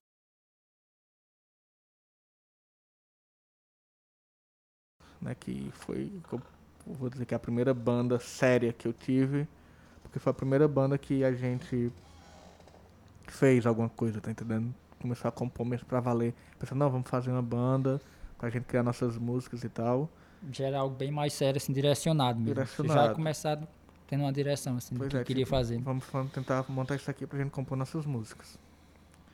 E foi lá no, no Juazeiro, né, com galera que eu conheci através da faculdade e resumindo, com o começo de alguma formação que não deu certo, a gente logo encontrou uma formação legal, assim, pra gente começar a trabalhar. Que era tu, Denis, eu, o Denis, o o- Mauricélio, que tocava baixo, baixo, e o o... Radames e o Elvio. o Elvis.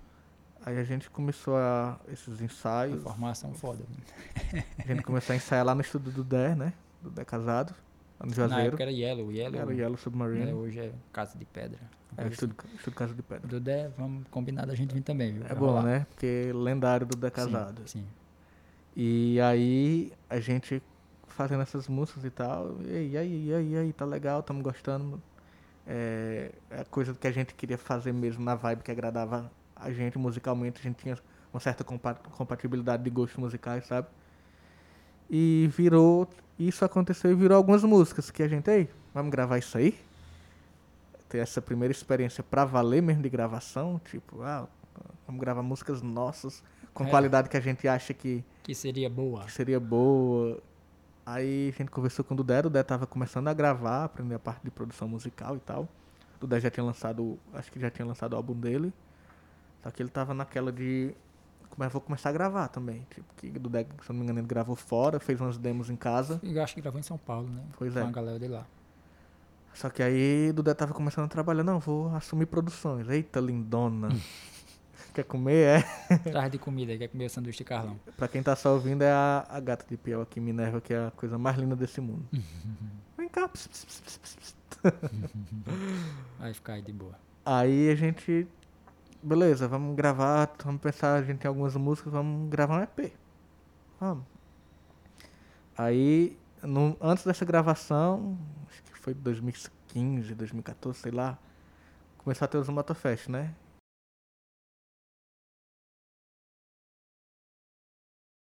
E o Motofest tinha premiação em dinheiro pra bandas e tal. E a gente se inscreveu. Polêmico, Polêmicos. Polêmico. E a gente se inscreveu e por algum motivo a gente participou, selecionaram a gente para participar com outras bandas e a gente se tornou campeão do, do fui, festival. pois. Inclusive eu tirei uma foto de cima do palco. Sim, tem um vídeo lá, aquele vídeo que tu É, fez, né? Eu eu tenho, fui tu, tu me mandou esse vídeo, acho que ano passado. Aí a gente ganhou esse festival e esse festival tem uma premiação em dinheiro, polêmica, polêmica. Polêmica, assim. Existia Mas que- a premiação, não existia a premiação. teve essa, teve essa premiação e com ela a gente financiou a gravação desse, desse EP lá no Dudé. Aí foi o primeiro trabalho mesmo que eu fiz pra valer. Ah, isso aqui é música minha, falando com a galera séria, com o intuito de começar a fazer mesmo, né? Aí rolou, a gente gravou em 2015 e lançamos em 2016 um EP com cinco faixas da Lower, que tá lá no YouTube. E foi o primeiro trabalho, assim, tipo, ei, legal, é isso aqui.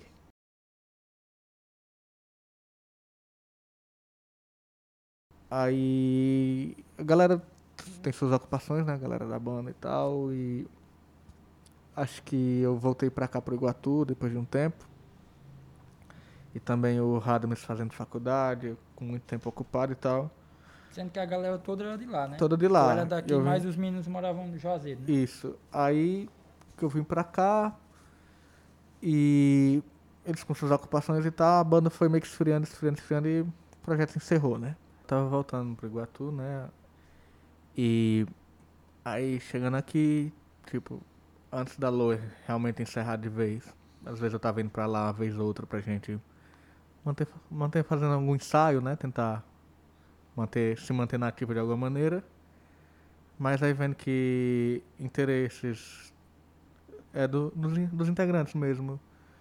Tinha outras prioridades para algum momento, entendendo? Galera se formando na faculdade, tendo trabalho e tal. Foi meio des- desandando, né? E essa questão também de distância é meio chato, trabalhar à distância. Aí eu chegando aqui, naquela eita, tô no Iguatu e quero tocar o quê? Com quem? E acabei reunindo uma galera que eu já conhecia, de naquela época lá do Jefferson e tal, que foi com o Ítalo, Alexandre e cantar, cantar quem? Aí tinha o Denis, que o Denis era um cara que eu conhecia daqui no Iguatu, mas a gente não era amigo.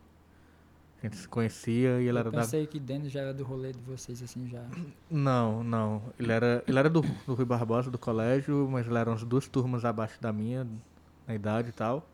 Eu conhecia ele daquela época, sabia quem ele era, ele era da Coab, eu também andava na Coab. E ele era do.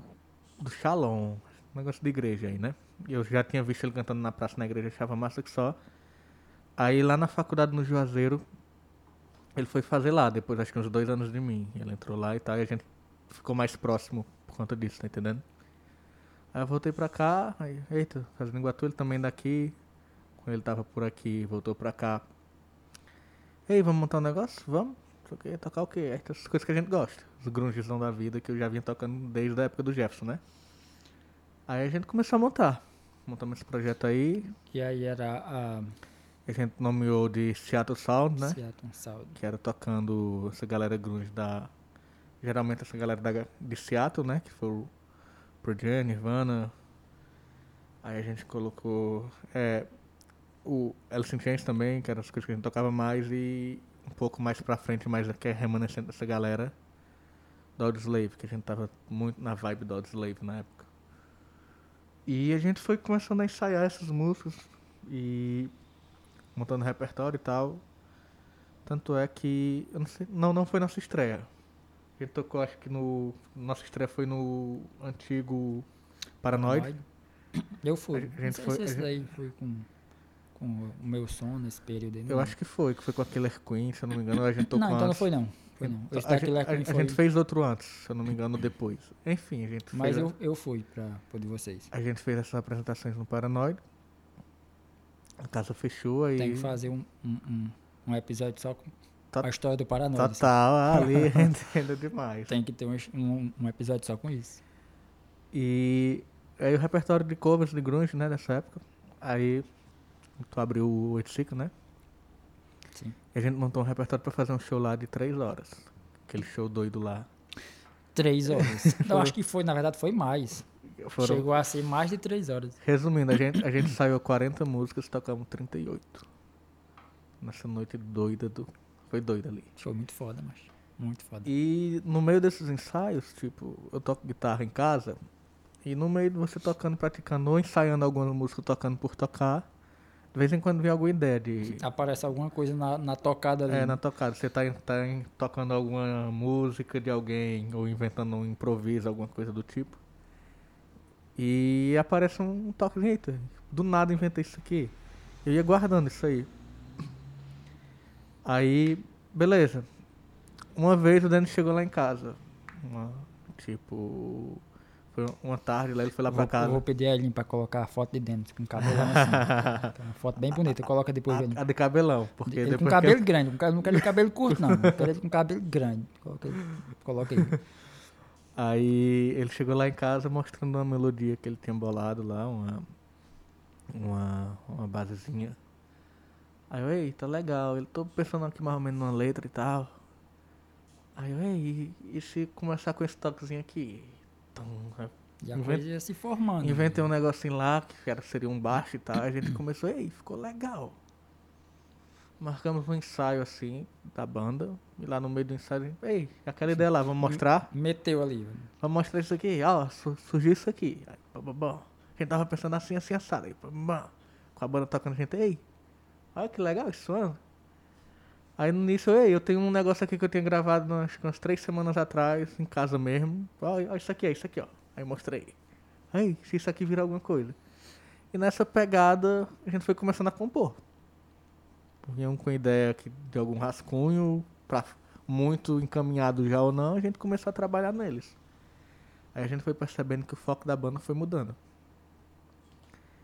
E aí, então a gente resolveu mudar de nome, que a gente, é, en- enfim, montou a The Stand, pensando em produzir nossas pró- próprias músicas, né? Fazer nossas músicas, tipo, ah, vamos tentar montar um show de ser com foco nas nossas músicas, tocar covers ainda, óbvio, até pra montar repertório, por não ter quantidade pra fazer um show completamente autoral, mas foi essa a ideia.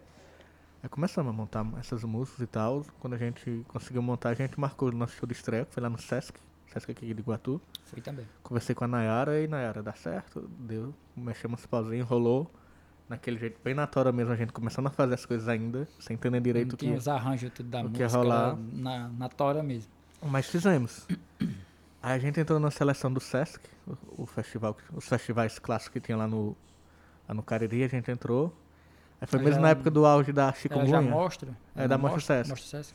Mas sucesso não, Armazém do Som. Armazém do Som. Que é Uhum. festival maior, Sim. né? Armazém do Som com bandas locais e tal. Eu já tinha participado com a Lower, né? E conseguimos é, entrar com a The Stone. A gente ia tocar com a, no mesma noite com a banda do, do Lito, um amigo meu lá do Juazeiro. Só que aí na época do. Mesmo no auge da chikungunya, Zika, aí o Alexandre ficou doente, a gente cancelou o show. E depois a gente participou de mais uma edição do Motofest, né? Aí, Polêmico, polêmico. polêmico. O Motofest sempre é polêmico.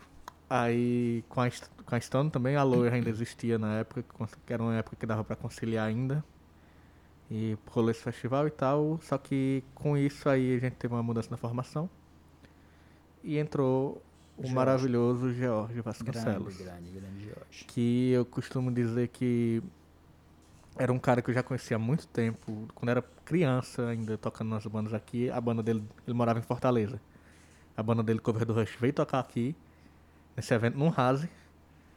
E aí eu emprestei um teclado que eu tinha pra eles tocarem, né? Aí ele depois já se mudou pra cá, eu tinha contato com ele, mas gente, contato com ele assim, ensaiava lá na, na casa do cara, ele era meio vizinho, mas eu nunca fui próximo dele, quem era próximo era Alexandre. Porque estamos precisando de bateria e eu só consigo pensar em George, mas eu não sei se eu vou com a cara de George, não sei. Ele, ele- eu tinha uma, um Tinha tipo, um- eu acho que não é Um nada a ver. um bloqueio ali que Pois é. que, tipo, não que- conhecia, mas tinha uma, uma preconcepção da pessoa Pois e é. ficava com esse pé atrás. Aí, e aí, Alexandre? É de boa? Ele, cara, Jorge é de boa demais. Falei, vamos tentar. A gente marcou um ensaio. Rolou demais, tipo, de conhecer, dele curtir a ideia e tal. E foi lá no estúdio do Beto, Beto Lino, né? Que tem a Lírios. E aí, pronto, cara. A partir daí, meio que qualquer coisa que aconteça, eu sei que eu ganhei um brotherzão que. Que tipo, Massa. massa, tá ligado? Uma pessoa muito boa, um músico fantástico. Aí com ele mesmo, tipo, ei, Agora Tá é- rolando, agora é- agora pra valer. é, é a hora. E você já tava com as músicas, né? Já, Já tava, tinha- já já- tinha rolado algumas coisas assim de. Tipo, já tava meio que pronto, né? Era, a gente tava. Foi só questão de detalhes mesmo dele aprender o repertório que já tava pronto, colocar as suas ideias, dar seus pitacos, né? Uhum. Aí teve composição ainda com, com ele, a gente ainda fez composição com ele. E quando a gente juntou as músicas, ei, vou gravar? Porque é bom, né, gravar as coisas? É bom registrar, né? Porque ele fica pro resto Pois da é, vida, porque né? a gente ensaia e não é toda hora que dá, tá podendo ensaiar, cada um com suas ocupações e obrigações, aquela, tentar ensaiar fim de semana quando dá e vamos tentar gravar, né? Aí eu já tinha tido a experiência de gravação com a an- com a Lower antes, só que dessa vez foi um pouco diferente, que já era um, iríamos gravar um álbum completo e lá no Juazeiro a gente gravou com uma certa estrutura que o Dé já tinha, com equipamento de amigos, que era um equipamento superior que a gente tinha aqui, tá Bem entendendo? Sim. Aí aqui foi meio que um que a gente tem na mão. Vamos fazer aonde? Vamos fazer aonde? Quem já fez alguma coisa aqui? Quem foi? Aí, em Groove. Em Groove já gravou coisa, Elinho tá gravando coisa. Vamos conversar com o Elinho. Elinho já vi um tempão já gravando coisa aí. Tinha gravado a gente já Pois nesse é. período, né? Aí, Elinho, meu chapa, vamos torrar o juízo com a gente? Bora. Vamos gastar um tempo aí, bora gastar um tempo. Aí, então a gente começou a Odisseia, que foi gravar esse, Gravar esse esse, álbum esse que né? Esse álbum. Deixa eu botar aqui bem aqui, pra todo mundo ver. veio a se tornar isso aqui. A gente começou essas gravações meio sem planejamento. A gente lançou, gravou um primeiro single pra lançar.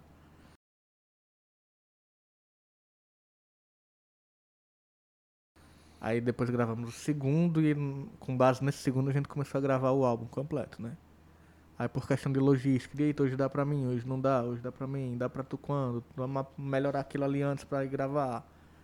E toda a- logística de um álbum, de uma gravação não bem planejada, né? Tipo, ah, vamos fazer quando dá, quando der, se der, do jeito que a gente sabe, sabe? Aí deu uma demorada pra gravar tudo, ficar pronto. Eu lembro que rolou assim um tempão. um- Foi. Minhas tempo. partes eu consegui gravar rápido porque era que tinha mais tempo livre. Gravava, pra enviava fazer. e pra frente. É, aí eu, a gente marcou o dia, ia lá no, no estúdio da Lina, na casa dele, gravava lá. Aí minhas partes eu consegui gravar relativamente rápido. Aí, ah, o Jorge, pra levar a bateria num dia, que ele possa. É, já Passado- é bem mais ocupado, né? Pois é. os corre dele. E teve algumas coisas que a gente precisou regravar E a gente gravou também algumas coisas lá no Juazeiro, foi umas partes de bateria, porque a primeira música que a gente lançou foi um single de I'm Stone, né? E a gente não gostou tanto da bateria e a gente já tava meio que no prof, já tinha encerrado as gravações com o Elinho, tava mais na parte de pensar em edição, a gente, aí, vamos Vocês refizeram essa bateria lá? Refizemos essa bateria lá no, lá no Crato, no estúdio do Guilherme, com a gravação de João Afonso, porque o Jorge falou, ei, eu tenho um brother meu que ele manja demais de edição, essas coisas, e eu acho que ele poderia somar bacana pra gente. A gente fez esse registro lá no Elinho, né? Captamos Uhum. lá e entregamos esse material pro, pro João Afonso, pra ele trabalhar na Mix e Master. Até porque o João Afonso acho que tem mais experiência que o Elinho. Já vem gravando Principalmente o lance de rock também. né? lance de rock, Já- e o Elinho já era mais na vibe de, MPB, de música, música pop. Uhum. E o João já tinha um, um repertório maior, sabe? Ele com mais experiência com muita galera lá. Gravou demo de Dudé, tinha gravado muito, muito rock lá no Cariri, reggae, enfim. Foi mais na parte técnica mesmo, da parte de edição, que Uhum. quem tá no meio sabe como é. Aí quem fez o mix e o master foi todo com Foi, o João. foi tudo com o João João. Tipo, aí o Elinho ajudou na gravação, tipo, de arranjos, de, de piano, de, de teclado, de back vocals, tá ligado? Elinho Foi tá, ali que fez, né? Ellen que Não, fez também. A gente orientava, é mais ou menos assim, ele compôs essa- essas partes com a gente. E aí ficou tudo pronto. Vamos lançar, como é que a gente lança? Ficou tudo pronto no finalzinho de 2019. Quando o mundo era, ainda era muito bom. Quando ainda o mundo era normal ainda. ainda tudo... Aí aí, a gente tendo que lançar por streams, né? Como é que a gente vai fazer? Lançar nos streams e tal, a gente foi atrás da burocracia. De pra poder lançar. Porque tem a questão do YouTube que você consegue lançar ainda mais independente, sem depender de, de outros recursos, a não ser de você mesmo upar o arquivo. Mas aí a gente tem que estar nas, outras, né? plataformas. né? Spotify, Deezer, enfim. Nisso tudo aí. A gente foi atrás dessa burocracia e pronto, ficou pronto. E aí, vamos. Data pra lançar. E a pandemia estragou muita coisa por conta disso. Porque fica difícil você trabalhar com um material sem poder fazer o principal, que é fazer, Fazer show. show, né? E a gente pensou, cara, pandemia não tem nem previsão de como vai ser, como é que. Ainda hoje não poder- tem, né? Não tem, infelizmente. É tá- bizarro a gente tá é, a falando gente tá isso. falando isso de um ano atrás, mas é, hoje tá na, tá na mesma. Aí, tipo, a gente vai esperar. Tipo, a gente pensou, cara, foi aquele lance do, do isolamento social, né? Ter começado Uhum. e teve até uma certa adesão da Foi o- população. eu acho que os primeiros começo. 15 dias, 20 dias, rolou bem isso. Né? E a gente pensou, cara, é uma maneira de entregar um material legal pra galera poder consumir nesse período em quem pode ficar em casa e tal. É, vamos colaborar. Vamos lançar um material e lançamos aí dia 1 de abril. Dia da mentira. Dia da mentira de, de 2020. vulgo golpe militar, né? Aí a gente lançou dia 1 de abril de 2020 o nosso primeiro álbum totalmente de inéditas chamado When I Finally Fall Asleep. Tá aí, Aqui, ó. Eu não sei nem ler, mas tá aí. E com isso a gente foi nessa de estar divulgando mesmo o álbum online, porque é o que a gente consegue fazer. É só lembrando, foi só nas plataformas, não existia esse álbum físico Pois que é, quando a gente vai lançou era um só, só online. A gente disponibilizou no- nos streams e para download. Pra quem ainda baixa assim, o arquivo mesmo. E divulgando, divulgando. Teve aí nessa divulgação com o prolongamento da pandemia, né, e tal. Algumas entidades tentaram fazer algum rolê artístico, cultural, e uma dessas foi o Sesc. Aí com alguma segurança técnica a gente conseguiu fazer umas lives pelo Sesc, que é aquelas lives que a gente fez lá no Rotary. Conseguimos fazer essa tocada lá. E meio que trabalhando só tentando divulgar isso através de amigos mesmo, de né, Só ali, divulgação na Facebook, internet, Instagram, né? principalmente. E ei, escuta aí, escuta minha banda, blá blá blá. E é isso que, dá, que a gente consegue fazer É o que, o que tá ao alcance que no tá momento. alcance. E aí, nesse meio termo, a gente. Ei, uma coisa legal de banda, de lançar um álbum, é ter um CD. Eu curto muito, macho. Pra tu ver, tem um, tem um monte aí, né? Pois Tem- é. Da galera que já tipo, passou lá pelo baú. É um uma monte. coisa que talvez seja meio saudosista em uma coisa em desuso? Pode ser, se você quiser, né? Mas se. Se você quiser usar, você vai usar. Dá pra ouvir por ele ainda, né? Isso. E a gente decidiu, "Ei, vamos fazer, é legal e tal. Vamos fazer? Vai dar certo fazer? Como é que a gente faz?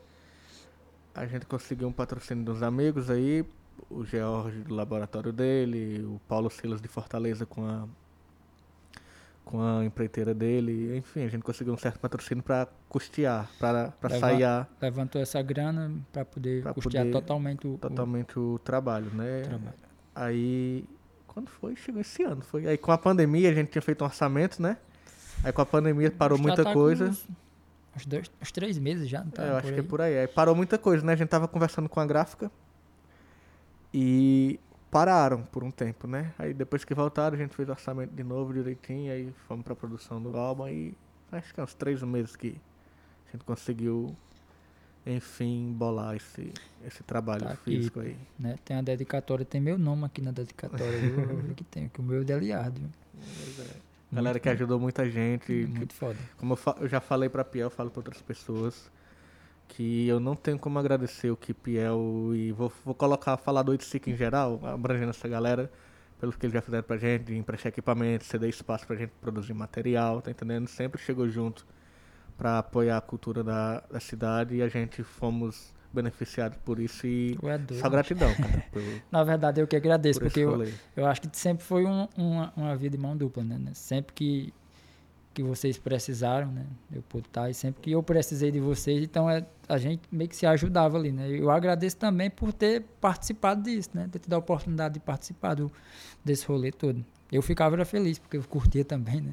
Pois é, e é uma coisa que você pensa, ah, é normal de acontecer, mas não é tão normal assim. É. não É.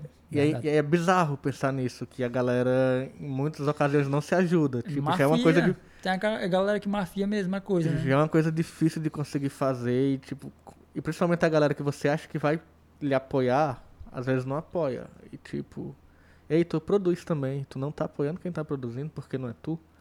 Tá entendendo? Então E é, é bem comum, cara, isso. Bem, bem comum. é bizarro pensar eu, o quanto eu, isso é eu falo comum. disso porque, tipo, nas antigas, né? Quando, na minha primeira banda ali, quando a gente tava no perrengue, porque, tipo, a gente era adolescente, o cara não tem Uhum. dinheiro pra comprar certas coisas. E, e tinha uma galera que tinha, já tinha alguma Uhum. coisa e era complicado. O cara che- fica- não, não arrumava, né? E, tipo, eu sempre, sempre botei isso na minha cabeça, cara. Se um dia eu tiver alguma coisa, né? Vai ser assim à disposição da galera. Precisar, precisa de um microfone, precisa de um amplificador, precisa de uma caixa, enfim, de um retorno. Mas eu tenho, pega aqui e a gente faz a coisa, vai somando, né? Eu sempre, sempre tive muito isso em mente, sabe? Pois é, então, aí com, com o lançamento desse bonitão aí, foi a última coisa que a gente produziu mesmo, assim, pra valer. E agora, nesses dias, a gente começou a lançar uma série que é o. que foi Acabou chamada de sair no YouTube, Pois novinho, é. novinho. É, toda terça-feira a gente vai lançar um vídeo, são, são quatro músicas.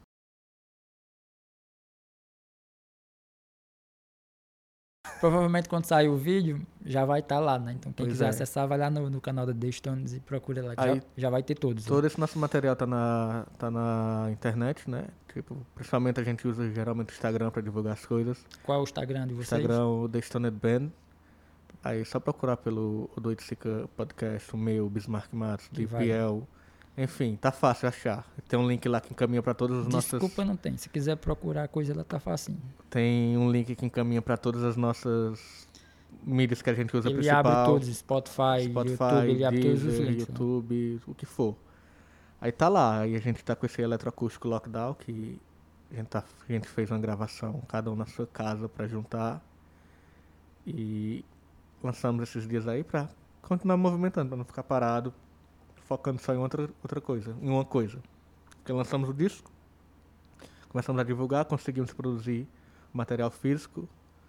Tá aqui pra vender, ó. Quem quiser comprar, entre em contato Dá com a gente. Tem mais de perto. é, tá baratão. Quanto é? o 20 contos, 20, 20 conto. conto. E tá, e tá Quem é que bonito. tem? Quem é que tem? Tu, A banda toda. Entre em contato com a Hum. banda, com tu cada um da gente. Jorge e Alexandre. Então, ou então vai lá no, simplesmente no Instagram e manda um direct lá e E a gente se encaminha aí. tô querendo 20 e 20. 20. 20 Então, então. E ajuda a gente a con- conseguir alguma grana pra futuros projetos, né? Porque a gente já tem, Vocês fizeram quantas cópias disso? cara, foram umas 500. 500 cópias. 500 cópias. Aí ajuda a gente a arrecadar a grana pra seguir, porque tá difícil tocar, aí tem que tirar do próprio bolso pra... Stream, ninguém ganha dinheiro com isso. Artista é- pequeno. A gente que é pequeno, meu amigo. Só quem tá ganhando é os grandes artistas, né? Pois é. Aí a gente já tem uns rascunhos de um próximo projeto de inéditas, Ah, que massa, massa. não sabemos ainda como vai ser, se é disco, se é EP, quando vem, Quem mas está sabe daqui- acontecendo. Quem sabe daqui pra lá a gente já não vai estar numa certa normalidade e a gente possa se reunir novamente para um lançamento Esse desse, bracinho aqui, ó, tá coçando pra vacina. né? Aqui, pode mandar aqui. aplica um aqui, aplica uma, outra aqui, a, a faz aqui, a AstraZeneca aqui desse lado aqui que Pois é, Dá vi- certo, viu? virar jacaré feliz. É, É, bom que agora tu tem as lagoas aí, pode ó. mandar. Pronto. Tá de boa. vive de boa aí na lagoa. Mas é, mano. E aqui estamos nós. Macho, é isso. Foi bom a gente conversar. Na verdade, a gente nunca tinha sentado para conversar, porque parece assim uma coisa distante, mas a gente nunca tinha sentado para conversar exatamente, né? Uhum. É, Sobre de- uma- sobre. um, cron- um cronograma, assim, uma, A gente já conversou, tempo. já conversou muito, mas de assuntos paralelos, né? Uhum. E, e- e foi muito massa a conversa, né? Como eu falei, a- as nossas vidas, né, de, em certo momento elas se cruzaram, como eu falei Uhum. no lance do raso, né, que eu tinha ido para esse primeiro show de vocês, depois fui para um tocando, que na Uhum. época era JP2, a gente tava no início ali no segundo, terceiro show que a gente tinha feito, a gente foi tocar lá meio que sem saber a, a coisa, mas foi, né? E, Uhum. e acabou se cruzando, né? E eu, eu não esqueci. É, que ia falar a respeito do teu pai, né? Que todo show teu pai tá lá, mas É, todo gosta. show ele tá lá. Eu, eu achava muito massa aqui, porque ele tava lá. Camisa dele aqui. e não era fiscalizando, não, era gostando Não, ele mesmo. tava curtindo, ele não ia acompanhar você, tipo, eu vou levar meu filho pro show. Não, ele tava curtindo. Eu sempre achei, achei Ele- muito, muito massa Em, dois, em 2010, eu levei ele. Ele tava trabalhando em São Paulo, eu levei ele pro show do Rich Kotzen. Cara, ele pirou. Pois virou que muito vê um- massa. Os pais de Denis também, Pois é. eles iam também, chegaram aí lá na época do, do 8 que eles foram também. E eu achei, sempre achei muito massa isso. Pois é. Mas, no mais isso, agradeço demais Que massa que a o oportunidade. o Oiticica tá se prolongando com esse projeto aqui. Pois do é. maior valor. A gente tá fechado lá, mas a gente tá aberto aqui agora, né? Então, aqui Uhum. vai ser uma nova etapa para quando a gente puder abrir um dia, a gente vai ter agora duas coisas, né? Vai ter duas casas para fazer, né? E aqui é isso, vamos, vamos para frente. O importante é começar e, e bater essa conversa aqui, né? Para poder registrar isso aqui para no futuro a gente, ó, a gente tem agora um E galera artista de Iguatu, região, vou falar diretamente pra galera de Iguatu, principalmente. É difícil pra caramba, mas se puder, produz. Produz, porque do, com, que, com que tu tiver, do jeito que tu sabe, mas produz, resiste, lança e pronto. produz. É música, é teatro, o que for, fotografia. Se tiver na sua condição, produz, cara. Não tenha medo, não. Ah, eu não sou tão bom. Ah, não, não sei fazer Eu legal. não tenho material Faz, suficiente para faz. fazer isso. Tá aqui, a gente tá fazendo isso o que tem. Isso aqui é fruto de tem. tentativa e erro. O cara vai aprendendo, só vai ficar bom quando você errar muito. tá É, esse aqui é bom, mas aí o próximo é melhor e o outro é melhor e você vai aprendendo e vai, né? Vivendo e aprendendo, meu chapa. Sim, sim. Oi, bicho, no mais é isso. Foi Qualquer boa. coisa estamos aqui, né? Só, só chegar e, e chamar. E vamos torcer que à frente estaremos juntos novamente, né? Passando um som e tocando pra uma galera, né? É isso. Total. Foi boa, Foi valeu, boa. galera. Qualquer coisa, estamos aqui. Valeu. Foi.